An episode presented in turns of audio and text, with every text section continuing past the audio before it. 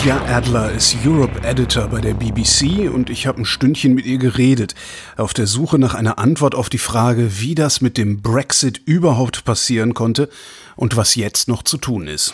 Hallo Katja. Hallo. Europe Editor, ist das Europakorrespondentin auf Deutsch? Nein, das ist so, es ist ganz kompliziert, weil auch auf Englisch, die, die Leute wissen überhaupt nicht, was Europe Editor ist, ja.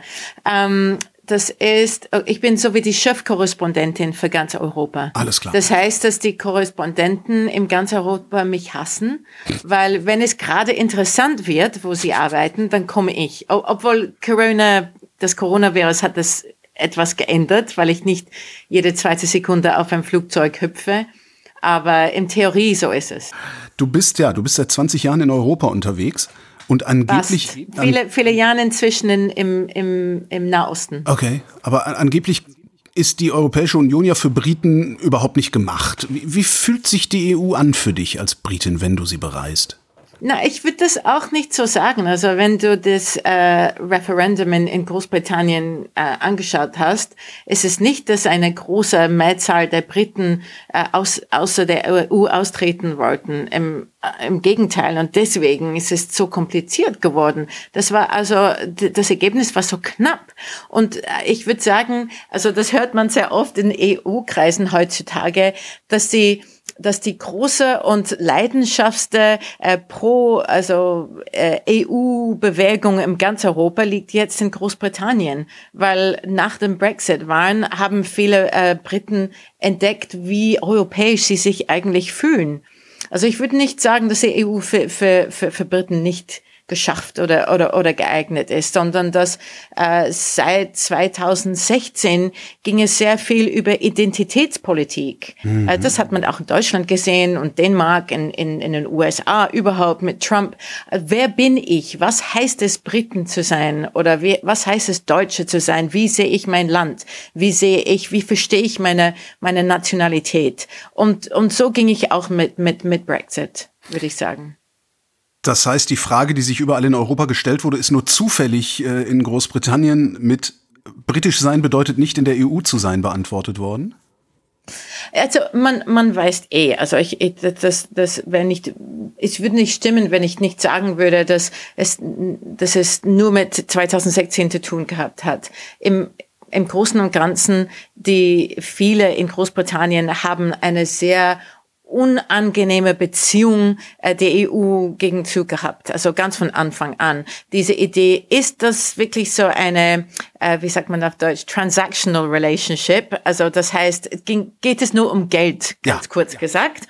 Oder ist es, ist es mehr? Ist es dieser, dass man immer näher aneinander zusammenkommt? Ja, und auch politisch, dass man mehr und mehr ähm, politische Macht äh, äh auf Brüssel aufgibt. Mhm. Also das war immer für äh, in Großbritannien eine große Frage und viele, besonders in der Conservative Party, sehr unangenehm mit dieser Beziehung waren. Also das, das stimmt und hat wirklich gar nichts mit 2016 zu tun. Aber was, was haben die Briten für ein Problem mit der EU? Also es ist doch eigentlich ganz cool. Also du sagst, dass es ganz cool ist, ja. aber ich, ich glaube auch, dass es, es gibt viele in Deutschland, die das nicht so ganz cool finden. Und eigentlich, also in Großbritannien, man schreibt und spricht sehr viel von ähm, Euroskepticism, dass mhm. man euroskeptisch ist. Aber ich sage eigentlich, ähm, ich definiere das mehr als Brüssel skeptisch. Weil wenn man jetzt, also vergessen wir eine Sekunde Großbritannien, ja. aber, aber, aber wenn, wenn man die Umfragen im ganzen Europa anschaut, ähm, also die EU ist jetzt mehr beliebt, als es je war seit 1986. Mhm. Aber das heißt nicht, dass jeder Deutsche ganz zufrieden ist, diese Idee, dass, also ich sage das an, unter Anführungszeichen, ja. Brüssel äh, also un, unsere Politik entscheidet. Also im, im, im, im Gegenteil, viele sagen nein. Also wir möchten für uns entscheiden, wo unser Geld geht. Also deswegen die, die also Europolitik ist so kompliziert, weil viele Deutschen sagen nein, wir möchten nicht, dass unser Euro nach Spanien fließen oder oder äh, nach nach Italien fließen.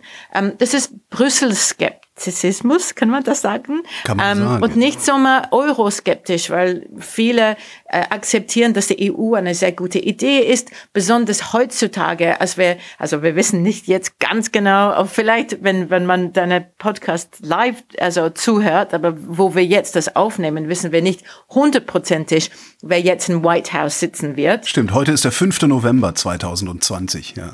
Aber, aber, wir haben jetzt jahrelang gehabt, wo, äh, wo die EU, wo Europa zum ersten Mal seit dem zweiten, nach dem Zweiten Krieg, also nicht hundertprozentig nach Washington schauen kann und sagen, okay, wir sind, wir fühlen uns jetzt sicher, weil äh, Washington also ganz bei unserer Seite steht. Mhm. Also das, das kann man nicht mehr so hundertprozentig akzeptieren oder, oder wissen.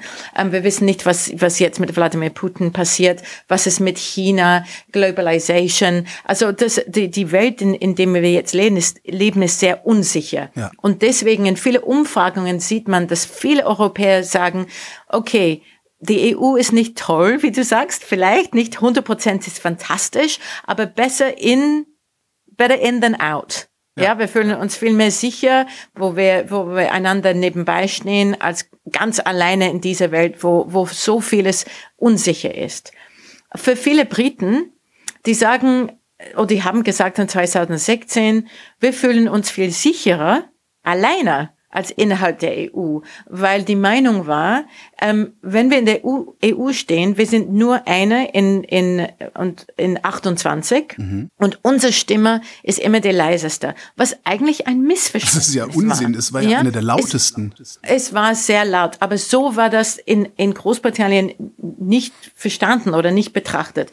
Noch dazu kommt, dass in viele, viele, viele, viele Zeitungen in Großbritannien, also die waren von, von ihrer Meinung her sehr also anti-EU. Das, das hat auch mit, mit Boris Johnson zu tun gehabt, dass er vor vielen Jahren in Brüssel gearbeitet hat als Journalisten für, für The Telegraph. Er war berühmt dafür, dass, dass er, dass, dass er eigentlich, der hat ein, äh, einen Tag eine Geschichte über Bendy Bananas geschrieben oder was auch immer. Das war, die, die waren ganz tolle oder lustige Geschichten, aber die haben nicht gestimmt. Immer oder oft. Ja, und, und das Problem ist auch am Tage de, de, des Referendums. Es gab so viele negative Berichte ähm, in, den, in, den, in den Zeitungen in Großbritannien. Das macht alles ganz viel komplizierter. Aber es, man, man muss einfach sagen, dass viele Briten die EU nicht mögen, ähm, nicht wollen ähm, und glauben, dass es, dass, dass es eigentlich es, es wird nicht mehr sehr lange existieren. Und andere jetzt, besonders nach 2016, sind in der EU verliebt und, und glauben und fühlen sich sehr europäisch allgemein und, und sind jetzt sehr traurig und wütend. Und das sieht man in Twitter, also du bist im Twitter, aber jedes Mal ist es mit Covid-19 oder mit, mit dem Waren in, in, jetzt in, in den USA, man, man braucht wirklich gar nichts, wo Leute wieder dazukommen auf Brexit und, und die, die politische Stimmung in Großbritannien. Also diese, die sind ganz, ähm, äh, die sind ganz tiefe Wunden jetzt in unserer Gesellschaft in Großbritannien, die, die, die nicht geheilt haben seit 2016. Ja, ganz im Gegenteil, oder? Sind die, ich habe das Gefühl, dass diese Wunden noch viel weiter aufgegangen sind. Also damals gab es noch, also UK hat auf mich immer den Eindruck gemacht, eine stabile, liberale Demokratie zu sein, die Wiege der Demokratie in Europa, also zumindest der modernen Demokratie. Und jetzt ist so jemand wie Boris Johnson ernsthaft Ministerpräsident. Es gibt eine Brexit-Party ohne Programm. Was habe ich nicht verstanden an den Briten? Also wie konnte das passieren? Das kann doch nicht nur daran liegen, dass irgendwelche Verleger äh, Mist auf die Titelseiten schreiben. Man, man hat das Gefühl in Großbritannien, dass man nicht genau versteht, was gerade passiert. Sowieso. Also wirklich das, das, das Haufen mit Covid-19 und wie die Regierung zusammen umgeht, äh, Brexit, die Verhandlungen, die Zukunft. Also ich, ich würde sagen, dass, dass unsere Gesellschaft wirklich zerrissen ist. Wenn zum Beispiel es mit den Verhandlungen schief geht, ist es aber ganz einfach für Leute, die für Brexit äh, gestimmt haben und immer noch dazustehen, zu sagen, also unsere Schuld ist es nicht, das hat mit der EU zu tun, weil die, die, die, die müssen, ähm, oh, I'm so sorry, like with my German all of a sudden, ähm, die möchten uns äh, verstrafen Mhm. Und deswegen geht schief. Das hat mit uns und mit unserer Regierung gar nichts zu tun. Und die, die gegen Brexit gestimmt haben, sagen, schau, das ist, das ist äh, eine Katastrophe und die EU hat recht und wir liegen jetzt in der, in der Scheiße, darf ich sagen. Mhm. Ähm, und, äh, und, äh, die sind auch ein bisschen extrem, weil, die, weil natürlich, you know, die EU spielt nicht immer clean. I mean, das ist, das ist auch, also jeder in einer Verhandlung möchte die Beste daraus nehmen. Ähm, und das heißt, du, du, musst irgendwie überall ein bisschen zynisch sein mhm. ähm, äh, in Verhandlungen. Es gibt keine Goodies und Baddies sozusagen.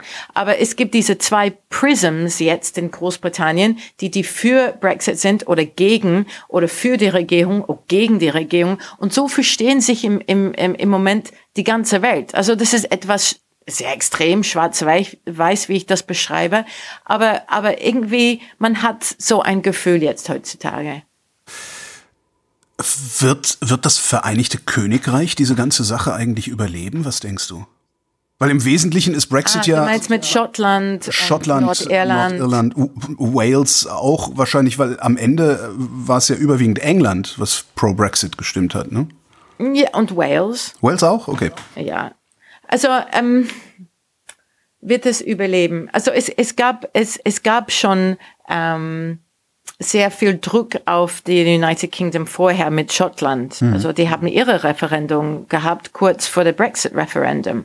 Also das ist nichts Neues. Aber äh, mit Brexit und dann auch mit Covid-19 noch dazu gibt es dann das Gefühl, aber, aber nicht nur in, in Schottland, aber das Gefühl, dass, dass diese Regierung schaut nach äh, London oder schaut nach den Southwest oder also das, denen ist wirklich egal, nicht egal, aber nicht so wichtig, was in Schottland passiert oder in Nordirland passiert oder auch im, im Nordengland passiert. Mhm. Und das gibt noch einen Druck auf the United Kingdom. Also nicht, dass der Norden irgendwie weg von, von, von den Süden kommt.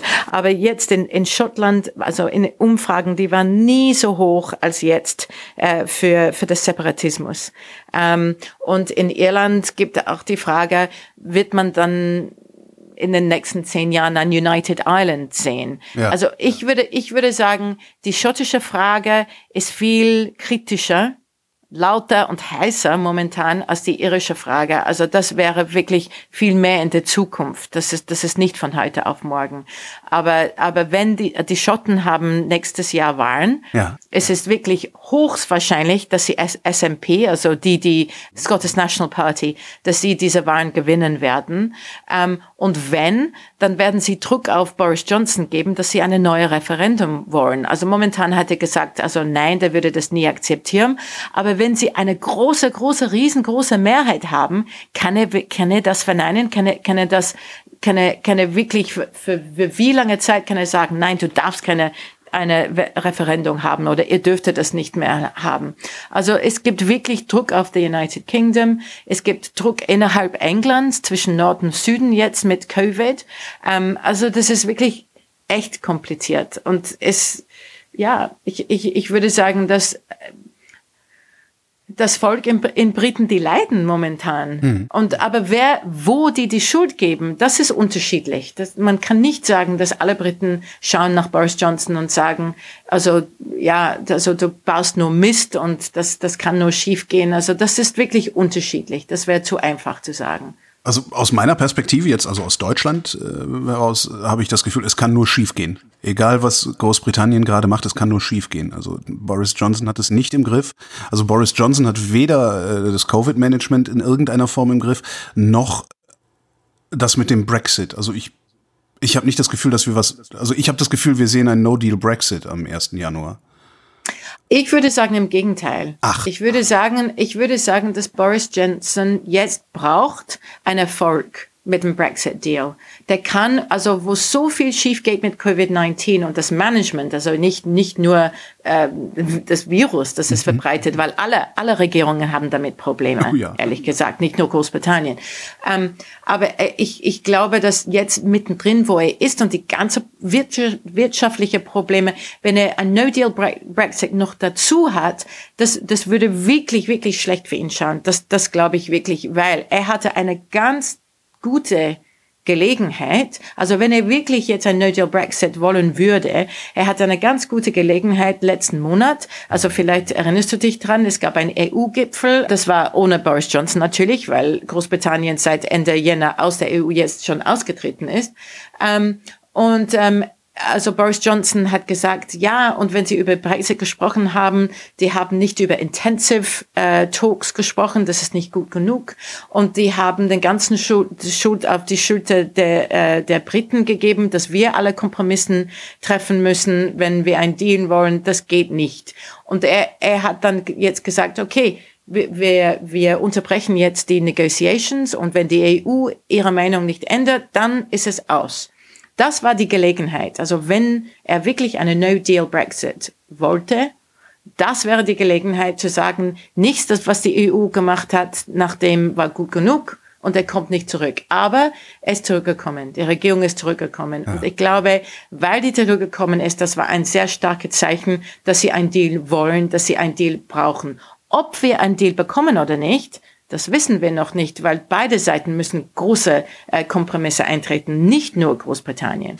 Äh, aber ich würde sagen, Großbritannien müsste mehr Kompromisse akzeptieren als die EU vielleicht, aber man kann ewig lang darüber diskutieren, wer mehr, wer braucht das mehr, wer leiden, wer würde mehr leiden. Aber wir wissen alle, wenn es ein No-Deal-Brexit, äh, wenn es dazu kommen würde, als wirtschaftlich gesehen, würden alle, alle Seiten darunter leiden in, in, in der EU auch, und auch Großbritannien. Welche Zugeständnisse müsste die EU machen? Also die haben schon einige ähm, Sachen akzeptiert, zum Beispiel, also es ist sehr, sehr technisch und kompliziert, aber die, die EU am Anfang meinte, dass wenn es zum State Aid kommt, das heißt, wie viel Geld das die Regierung ausgibt, um seine eigene Industrien zu unterstützen, das muss Dynamic Alignment sein. Das heißt, dass du musst nicht nur die jetzige äh, EU-Regeln akzeptieren, sondern wenn die EU die Regeln erneut Zeit musst, musst du das auch erneuern in Großbritannien, äh, obwohl du nicht mehr Mitglied der EU bist. Mhm. Das konnte äh, Großbritannien nicht akzeptieren und das verlängert die EU nicht mehr. Also zum Beispiel, das ist nur, nur ein Beispiel. Äh, in Fisch, Fisch, also da muss die EU Kompromisse eingehen, das weiß die EU auch, aber dann ist es ein Question von Timing. Ähm, die, die UK muss akzeptieren, dass wenn es um, well, I'm going to say this in English. If the, you have to forgive me, if the EU, if the UK is going to have zero tariff, zero quota access to the EU single market, the UK has to accept that the EU is not going to do that if it believes that UK businesses would have an unfair competitive advantage, right? Yeah. And also, that's why that's called the level playing field. Level playing field. Das hatte äh, David McAllister vor ein paar Wochen auch hier in der Sendung erklärt. Äh, das Problem ist halt, dass äh, UK uneingeschränkten Zugang zu, äh, zum, zum, zum, zum Binnenmarkt der Europäischen Union haben will, gleichzeitig aber in der Lage ist, Dumping zu betreiben. Ja, ja, Dumping zu betreiben insofern, dass zum Beispiel es gibt ganz starke Regeln innerhalb der EU, wenn es mhm. zu äh, Umweltregeln kommt oder mhm. äh, Arbeitsregelungen oder ähm, wie viel die Re eine Regierung zahlen können, um seine eigene äh, Industrien zu unterstützen oder zu fördern. Wenn, wenn die UK nicht gleiche Regeln hat oder ähnliche Regeln hat, oder und auch wenn ein eventuelle äh, Abkommen zwischen den beiden nicht eine ganz starke Dispute Mechanism hat, mhm. also das heißt, wenn die EU die Regeln oder, oder die UK die Regeln bricht. Beide Seiten möchten, also besonders der EU in diesem Fern, möchte very, you know, they want very quick and aggressive and legal means. Mm -hmm. They want to have those means to come back on the other side. So, for example, even if the two sides agree not to rules, but to principles on the environment, on labour regulations and on state aid, so those competition rules, if the UK says, yeah, yeah, yeah, yeah, but afterwards, from 2021 onwards, breaks the rules, the EU wants to have a very, very tough mechanism in place to punish the UK. Yes, of course. Who wouldn't? Right. And the UK, it's in the UK's interest as well. That's called the governance of the deal. So, kind of as important as the competition regulations uh, are, is the governance of the deal as well. All right. Um, and, and, and the UK has to accept that is so important to the EU. And if the EU, it comes down to the bottom line. If the EU does not feel that its single market is sufficiently protected against competition from such a close neighbor mm-hmm. with good access to its market and also historical access, because the UK already has so many contacts across the EU, then no deal will be signed. But the EU has to accept that the UK wants to have much more sovereignty over its own waters and its own fish. And that is where the EU is going to have to make a big compromise. So it's all coming down to the fish. No, it doesn't. The UK wants to say that it's coming down to the fish because that's where it's going to make the biggest win. And that's where it will be able to sell the deal back home with that big win. But for the EU, it comes down to competition regulations and safeguarding the single market. But you know, no deal is successful if both sides can't go away afterwards and say, I've won this or I've won that. That is the art of the good deal. And the EU has said right from the beginning, it doesn't care how the UK sells the deal. It just wants the deal and to know that it has protected its single market as much as possible. Das haben wir von Anfang an von Angela Merkel gehört. Also mhm. ähm, sie möchte die, die, die UK ganz näher an die EU ähm, haben, auch, auch nach Brexit.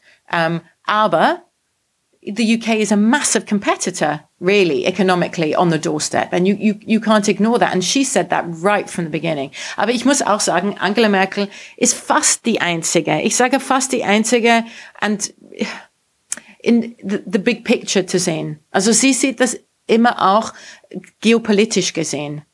Und nicht nur Single Market, Single Market, Single Market. Weil sie sagt, auch was wir vorher besprochen haben, Putin, Donald Trump, wenn er in, in, in, in Washington bleibt. Aber auch China, the coronavirus, was auch immer. Man, man muss zusammenarbeiten. You don't want UK to be the, the, the playing ball of Russia.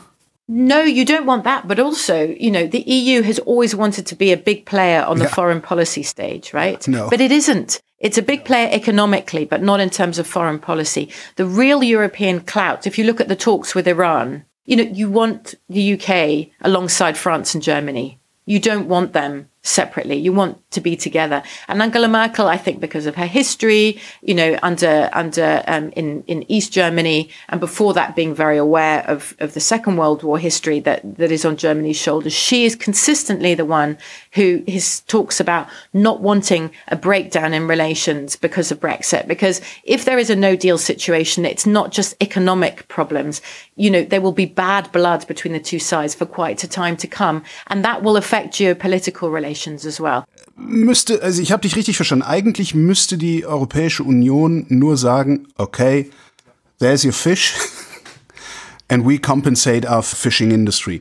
Warum machen wir das nicht? Weil es nicht so einfach ist. Weil Fisch in Großbritannien sowie für besonders acht äh, europäische mhm. Mitglieder sehr ein sehr heikles Thema ist. Also vom, vom GDP gesehen ist es nichts. Aber es ist sehr, es ist, ja, es ist, politisch gesehen ist es sehr wichtig. Wenn man Emmanuel Macron betrachtet zum Beispiel. Obwohl die nächste Präsidentschaftswahlen in Frankreich nicht bis äh, 2022 kommen, er ist, ist schon in Election Mode. Also das, das sieht man. Und für ihn, also er muss seine ähm, nationalistische äh, Credentials zeigen. Das muss er, weil es ist höchstwahrscheinlich, also 90 Prozent, zum 90 Prozent würde ich sagen, dass Le Pen wieder mal seine große Gegner wird. Also das heißt, was, was müsste er zeigen mit Brexit? Der müsste zeigen, dass, dass wenn man die EU verlässt, ist es schwierig. Er muss zeigen, dass die EU für, für ihre Mitglieder, für seine Mitglieder äh, kämpft und er muss auch zeigen, dass er national gesinnt ist. Das hat man auch jetzt neulich gesehen, diese Woche, mit was in Wien passiert ist. Ich habe jahrelang in Wien gelebt und das tut mir, das war, das war so irrsinnig traurig, was, was im, im ersten ja. Bezirk dort, dort passiert ist. Aber wie er darauf reagiert hat, wie er Emmanuel Macron auf die Attacks in Nizza, in Lyon reagiert hat, das war auch sehr nationalistisch. Auch die Wörter, die er manchmal, aber auch seine Politiker benutzt, sind manchmal Vokabeln, dass man eher, also rechts, wenn nicht mehr extrem rechts äh, sieht oder hört mhm. normalerweise. Und aber, aber warum? Weil er diese Wählen fangen möchte vor den Wahlen 2022. Also das sieht man, dass Nationalpolitik der Zukunft. Ähm, Niederland, okay, es gibt niederländisch, niederländische Parlamentswahlen nächstes Jahr. Das heißt, für Mark Rutte ist es auch wichtig, dass er nicht von heute auf morgen auf sein Fisch aufgeht. Also Nationalpolitik gibt, gibt es nicht nur äh, auf der Seite Großbritanniens in den, Brexit, in den äh, Brexit äh, Okay, also betrachtest du oder sollten wir die EU nicht, also wir sollten nicht gucken, dass die EU mit UK verhandelt, sondern wir sollten als EU erstmal unseren, ja, our own shit, get your own shit together. Also wir sollten erstmal unsere eigenen Nationalismen well, in irgendeiner Form an den Fisch knüpfen, um dann UK einen Vorschlag machen zu können. Aber uns fehlt doch die Zeit. Ja, aber, aber ich muss sagen, Michel Barnier hat, hat schon mehrmals versucht, the, the Fish Shit zu organisieren. Also, der ist jetzt schon mehrmals an the Fishing States gegangen und, und hat gesagt, bitte, bitte, bitte, wir müssen flexibler sein. Aber ihre Standpunkt war auch, also ich sage, wenn ich sage ihre, ich spreche jetzt von, äh, von den Niederlanden zum Beispiel oder Frankreich, die haben gesagt, okay, wir, wir, jetzt, wir wissen, dass wir Kompromisse eintreten müssen, aber die Engländer müssen, also ich sage Engländer. Nein, die Briten müssen zuerst sich bewegen. Die müssen zuerst die, Kom die Kompromisse ähm, eingehen, wenn es zu einem Single Market kommt. The Competition Regulations, the Level Playing Field. Das müssen wir zuerst sehen, bevor wir irgendwas mit Fisch machen. Und das ist das Problem. Also das, die, die Zeit wird wirklich knapp, aber das haben wir seit Monaten gesehen. Ähm, ich, ich glaube, äh, es, es hat jetzt wenig mit technischer Meetings zu tun jetzt. Also man kann weite technische Meetings till we're blue in the face haben, aber das, man muss diese, es, es ist politisch jetzt wichtig, ja. Und das heißt, Boris Johnson momentan, hat sehr viel mit Covid zu tun. Der muss diese Kompromisse eingehen. Für ihn, der hat, wir haben das jetzt kurz besprochen, aber der hat jetzt ihre viele Probleme mit seiner eigenen MPs, the, the so-called, die sogenannten Backbench MPs die sind wütend. Aber für verschiedene, auf, auf verschiedenen Gründen. Manche sind wütend, weil sie keine zweite Lockdown wollen oder akzeptieren. Also, also wirtschaftlich gesehen. Und andere sind wütend, weil die ganz neue MPs sind, die, die aus dem Norden kommen, die traditionell Labour wählen, aber die haben, die, die gingen jetzt zum Boris Johnson, weil die Brexit wollten. Und jetzt sagen sie, dass, dass, dass die Regierung der Norden Englands überhaupt nicht äh, geschützt hat mit Covid-19. Also er hat viele wütende MPs auf, auf seine Händen. Und deswegen, also mindestens in Brüssel ist die Theorie, dass er, dass er wirklich bis letzte Minute warten möchte, um die Kompromisse eingehen zu müssen, um dass er sagen kann, okay guys, it's either no deal, all these compromises, this is where we're going. Heute ist Donnerstag, der 5. November. Dazu hat er doch höchstens noch drei, vier Tage Zeit, oder? Dann, dann nein, nein, nein, viel mehr. Nein, nein, nein, nein. Du machst, du, nein, du machst den Fehler, dass du diese Brexit-Deadlines akzeptierst. Du, du solltest EU- und UK-Deadlines nie okay. akzeptieren. niemals, niemals, niemals. Nein, nein. Also wie, wie viele Deadlines haben wir schon gesehen, die vorbeigegangen sind? Ja, aber es ist ja einfach, es ist ja einfach ein, ein, ein quasi natürlicher Zustand. Also das muss durch die Parlamente, also es muss durch, durch, durch, durchs Europaparlament, es muss teil, wenn wir Pech haben, noch durch nationale Parlamente. Ja. Irgendwann läuft die Zeit davon. Es hat nichts mit Pech zu tun, sondern mit Planung. Irgendwann einmal müssen alle ähm, äh, EU-Chefs mhm. äh, übereinstimmen, dass was in dieser Brexit, in dieser Vertrag beschlossen wird, ist EU-Kompetenz und nicht Nationalkompetenz. Mhm. Das heißt, ähm, wenn alle EU-Chefs sagen, okay, wir, wir, wir haben jetzt die, die juristische Text äh, gesehen und wir akzeptieren, dass äh, die Kommission hat das für uns verhandelt und eigentlich ist es ihre Kompetenz. Wenn Sie das akzeptieren, alle 27, es muss alle 27 sein, alle 27 Chefs, dann braucht man nur die Zustimmung der EU-Parlament. Okay, das macht es viel einfacher. das ist, wenn ich sage einfach und dass wir viele Zeit haben, das ist alles unter Anführungszeichen. Das ist wirklich höllisch ja. spät jetzt. Aber ich glaube, wenn die eine Zustimmung Ende November, Anfang Dezember bekommen, gibt es Zeit genug. Aber das ist, man sagt das Squeaky Bum Time.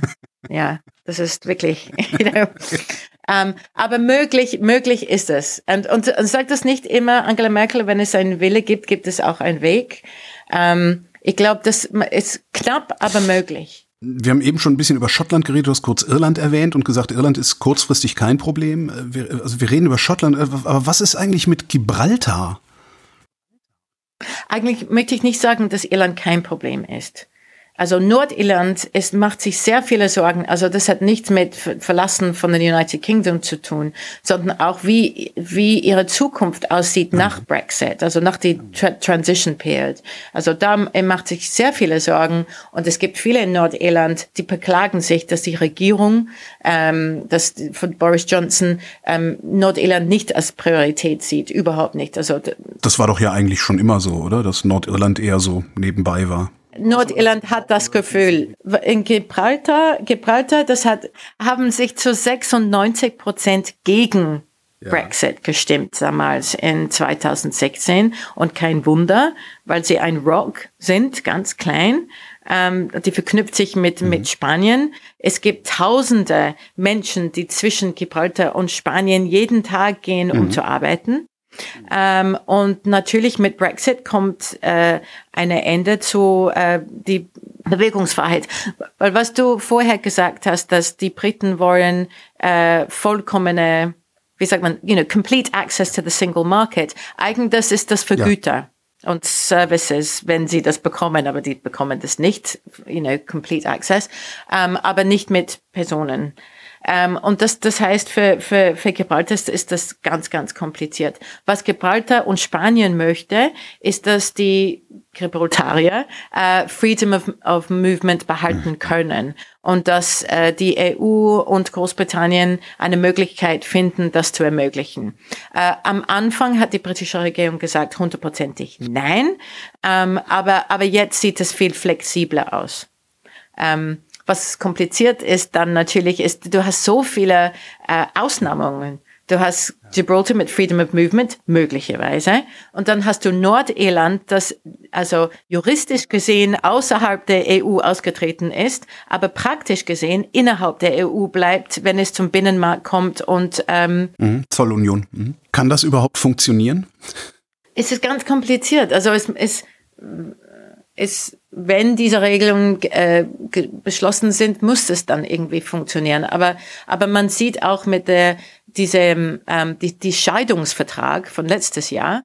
Also in Theorie war Nordirland total geregelt. Das war alles, beide Seiten haben eine, eine, also endlich einmal äh, einen Vertrag geschließen und, uh, you know, die, the, the Irish, Irish Protocol. Aber im, also in Theorie, ja, ein praktisch, es gibt irrsinniger viele Probleme, wie man jetzt sieht. Hätte eigentlich die Europäische Union irgendwas machen können, um die Briten in der Europäischen Union zu halten?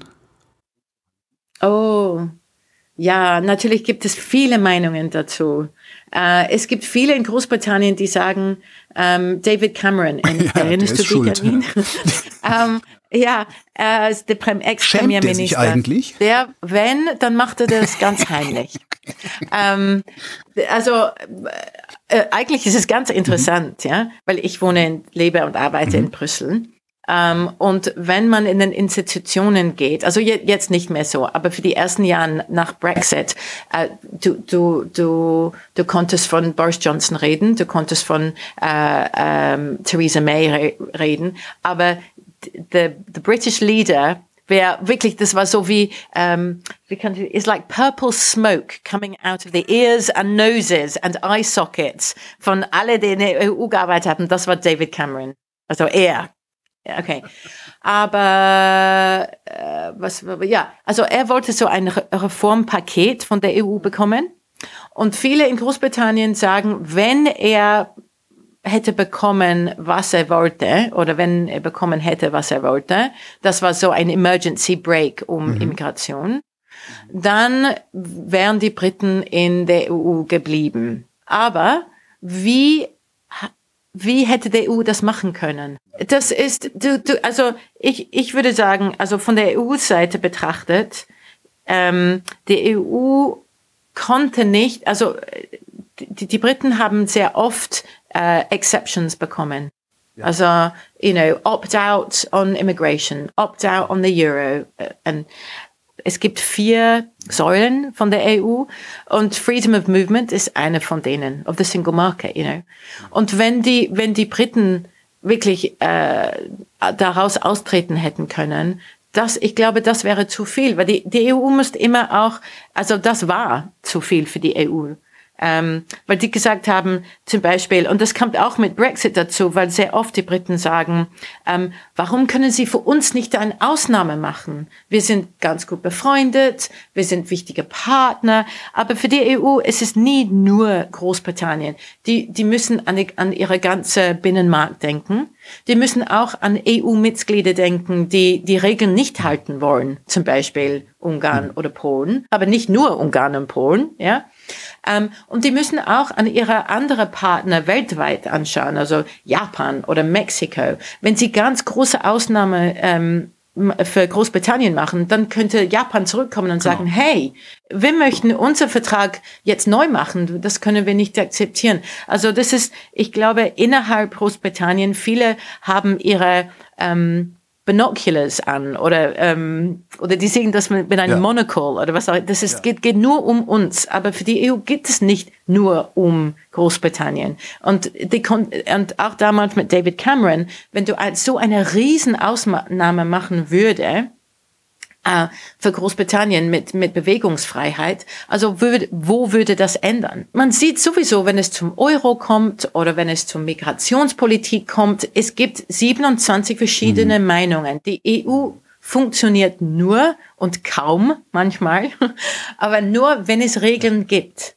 Und wenn jeder die Regeln bringt, jeden zweiten Tag, und natürlich, das ist so wie George Orwell. Alle Mitglieder sind gleich, aber einige sind gleicher als andere oder, you know, more, more equal than others.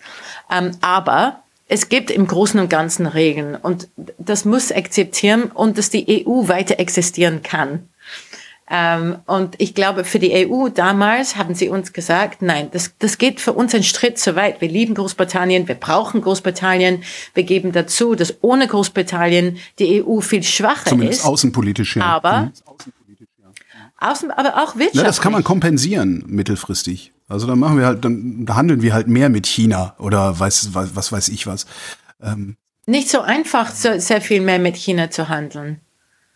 Weil, also jetzt auch besonders, wo, wo, wo Großbritannien weggegangen ist, sind die Protektionisten viel stärker als seine mhm. Stimme.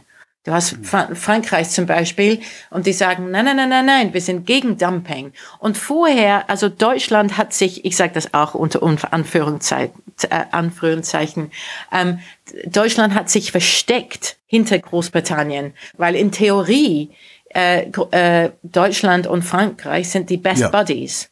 Und momentan gehen die Beziehungen besser. Also, aber wir haben jahrelang gehabt, wo das wirklich nicht der Fall war. Ähm, und im Binnenmarkt oder wenn es zum Kompetitionsregeln kommt, also das war ganz angenehm für Deutschland und Niederlanden und Schweden und Dänemark hinter äh, Großbritannien zu stehen. Ähm, jetzt ist es komplizierter geworden. Und mit China ist es, ist es komplizierter jetzt, weil wenn man sagt, man möchte keine Dumping und, und man möchte, dass China sich öffnet für europäische äh, äh, man Geschäfte. Möchte, dass China Umweltstandards wenn, wenn, einhält und Arbeitnehmerrechte. Hm. Ja, ja, ja. Und, und um, humanitärisches äh, äh, Niveaus auch. Es wird komplizierter, dass man einfach sagt, okay, we'll just do more trade with China. Hm. Geht nicht so. Kann die EU irgendwas machen, um Großbritannien zurückzuholen? Niemand spricht davon, weißt du, dass das nicht einmal die Leidenschaftlichler oder die, die wirklich am, am, am längsten getrauert haben, also hm. meiner Meinung nach, also äh, in Öffentlichkeit gesehen, sprich Angela Merkel und äh, ähm, äh, Donald Tusk zum Beispiel, der, der Ex-Chef von den, wie sagt man, der Europäischen Rat. Ähm, also Tusk hat meinte in einer Generation vielleicht. Und ich glaube, es, es geht nicht, nicht, nicht schneller als das. Das glaube ich wirklich weil, nicht. Weil die Briten Wenn. nicht zurück wollen oder weil die EU zu schwach ist, sie zurückzuholen?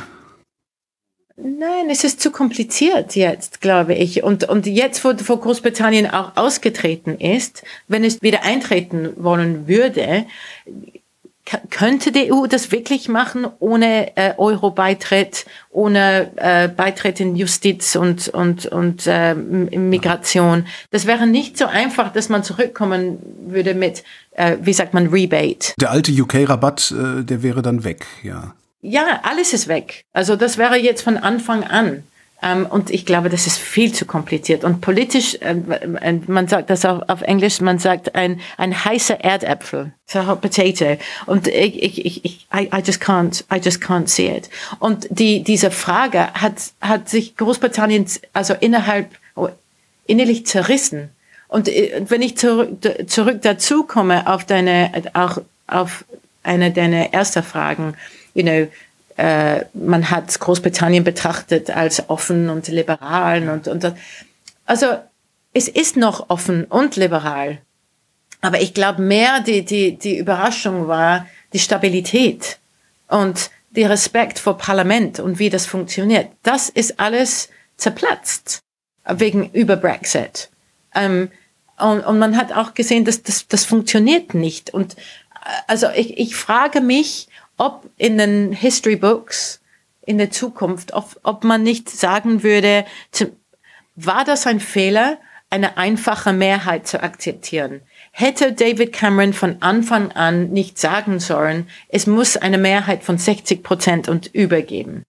Und, und rübergeben. Weil zum Beispiel, ich erinnere mich daran, die Deutschen und die Französen haben ihn gebetet. Die haben gesagt, du hast keine Idee, David, mit Referendums. Die sind hochkompliziert. Wenn, wenn es ein, eine einfache, eine einfache Yes and No Frage ist, ja, möchtest du, hier, hier hast du irgendwas in der Hand, was wirklich nicht ideal ist.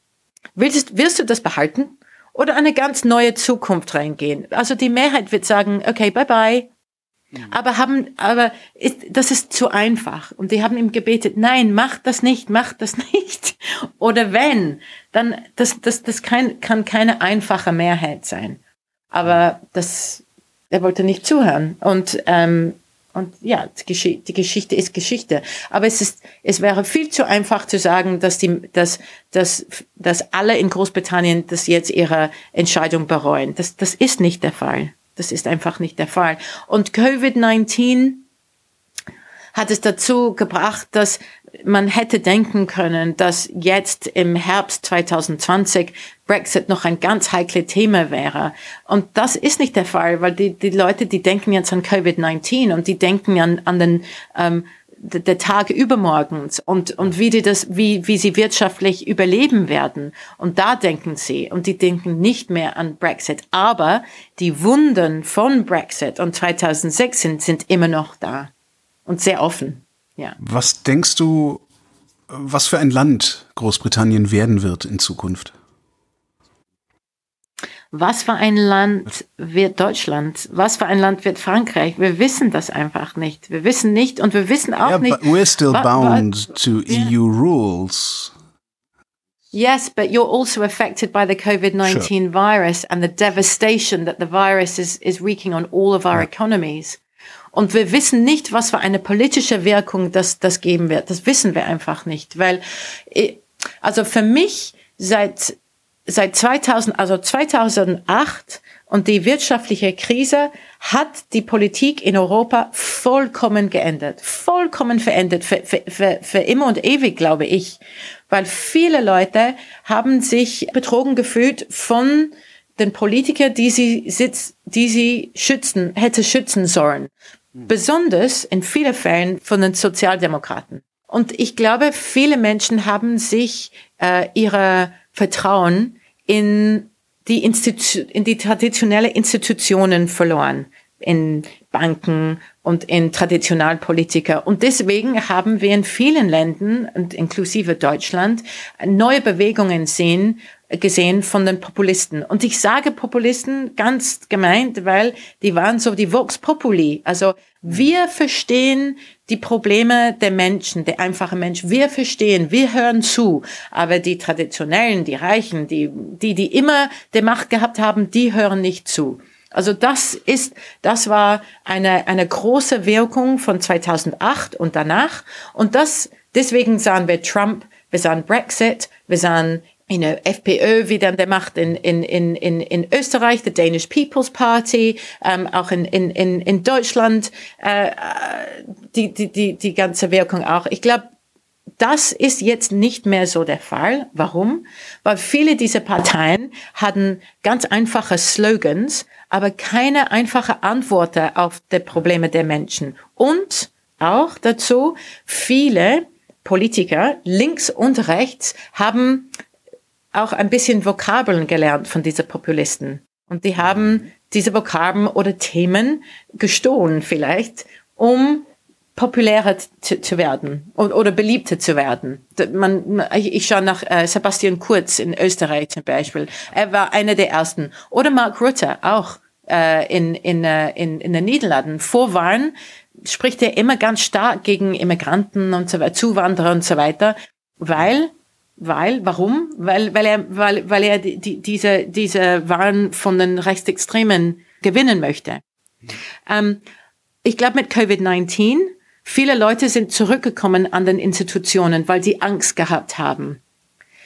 Aber wenn, wenn wir wirklich die, die wirtschaftliche Wüste nach Covid-19 uns betrachten und was für eine Wirkung das hat auf die tagtägliche Leben vieler Menschen in, äh, in, in Europa, inklusive Großbritannien, dann, dann müssen wir schauen, was für eine politische Wirkung das hat. Und noch dazu, diese Attacks, das wir neulich gesehen haben in Frankreich und, und auch jetzt in, in Wien, Immigration kommt wiedermals als Thema oder is, is the Islamization oder was auch immer. Und die sind Themen, die von den Rechts- oder Rechtsradikalen oder Populisten beliebt werden. Also wir, wir haben, ist es, äh, seit 2016 schaue ich nie wieder in my crystal ball, in meine Glaskugel. Man weiß einfach nicht, man weiß nicht. Was, was wir wissen, ist, dass die Zukunft für ganz Europa schwierig sein wird mit Covid-19 COVID und, und, und danach. Und auch für Großbritannien, absolut. Also ist der Brexit eigentlich gar nicht mehr das Problem? Nein, Brexit ist nicht das Problem. Ich glaube, für uns alle Covid-19 ist das, ist das allergrößte Problem. Ja, aber, aber Brexit spielt auch eine Rolle. Aber deswegen, ich komme dazu zurück, dazu zurück. Wenn du sagst, du glaubst, No Deal Brexit ist ist jetzt hochwahrscheinlich. Ich sage nein, weil warum noch, noch eine Krise auf, äh, no, das dazukommen würde auf, auf, COVID, auf die Covid-19-Krise. Und wenn Boris Johnson, also es ist ganz interessant, in der EU dieses Jahr, die allgemeine Meinung war, ob es ein Deal gibt oder nicht, diese Entscheidung liegt nicht in Brüssel, sondern in Number 10 Downing Street. Weil Boris Johnson wird entscheiden, wird sich entscheiden, was politisch mehr vorteilhaft für ihn ist. Ein No-Deal-Brexit, um zu sagen, ha, I told the EU to take a hike.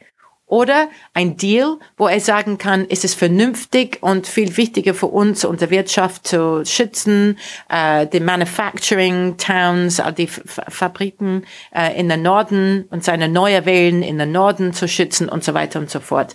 Und, und darauf wartet Brüssel. Wer wird zuerst zucken? Johnson oder Brüssel? Ah, who's gonna blink first? Ja, also ich glaube, dass beide, you know, es ist ganz einfach in, in diesem Fall, weil äh, es ist nicht nur Großbritannien, die Kompromisse eingehen muss, so wie wir es gesehen haben. Und beide Seiten müssen zu Hause gehen oder ihre, ähm, ihre eigene Publikum sagen danach, wir haben das geschafft, was auch immer.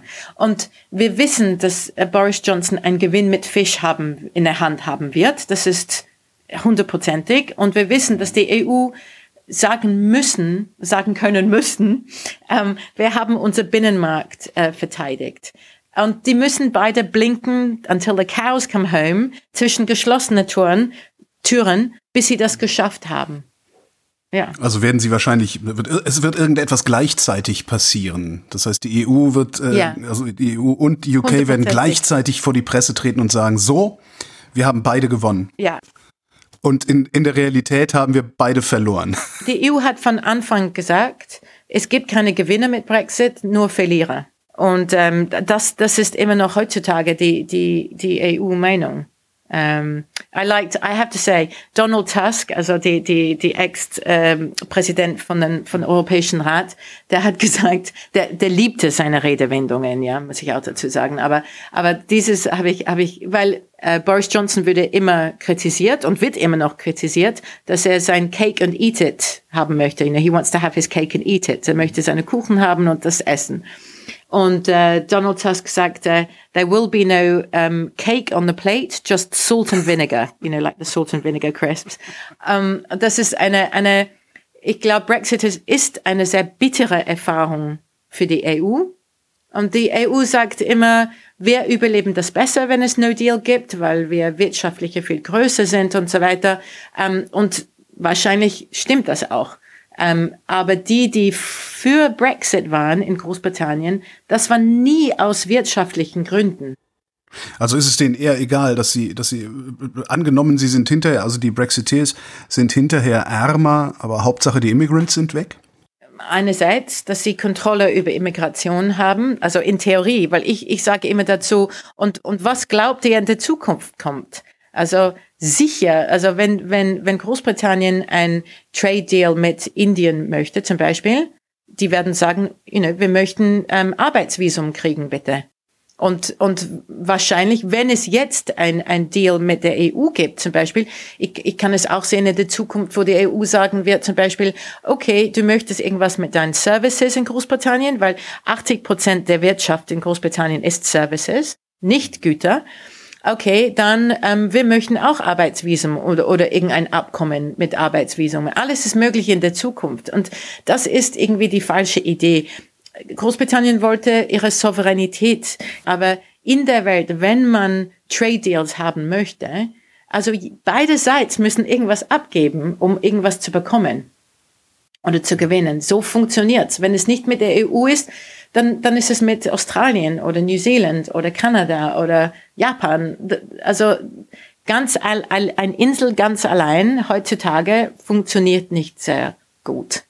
Ähm, aber wie gesagt, für viele, also People haben, äh, die Leute, die, die für Brexit gestimmt haben damals, haben das aus verschiedenen Gründen gemacht. Es ist wie immer als Journalist, das weißt du eh, es ist nie schwarz-weiß, es ist immer grau, verschiedene Grauen. Und jetzt, wo ich jahrelang in Brüssel lebe, ich verstehe, ich verstehe sehr gut vom Wetter her verschiedene Grauen. Und Brexit ist keine Ausnahme. Es ist different shades of grey. Not 40 shades of grey or 60 shades of grey or 80 shades of grey, aber ganz verschiedene of grey. Nicht schwarz-weiß. Multitude of shades of grey. Ja, ja. Katja Adler, vielen Dank fürs Gespräch. Vielen Dank und vielen Dank für, für deine Geduld mit, mit uh, meiner Sprachkenntnissen. Could have been worse. You could have forced me to speak English. so. Oh, next time. next time. Next time. Next time.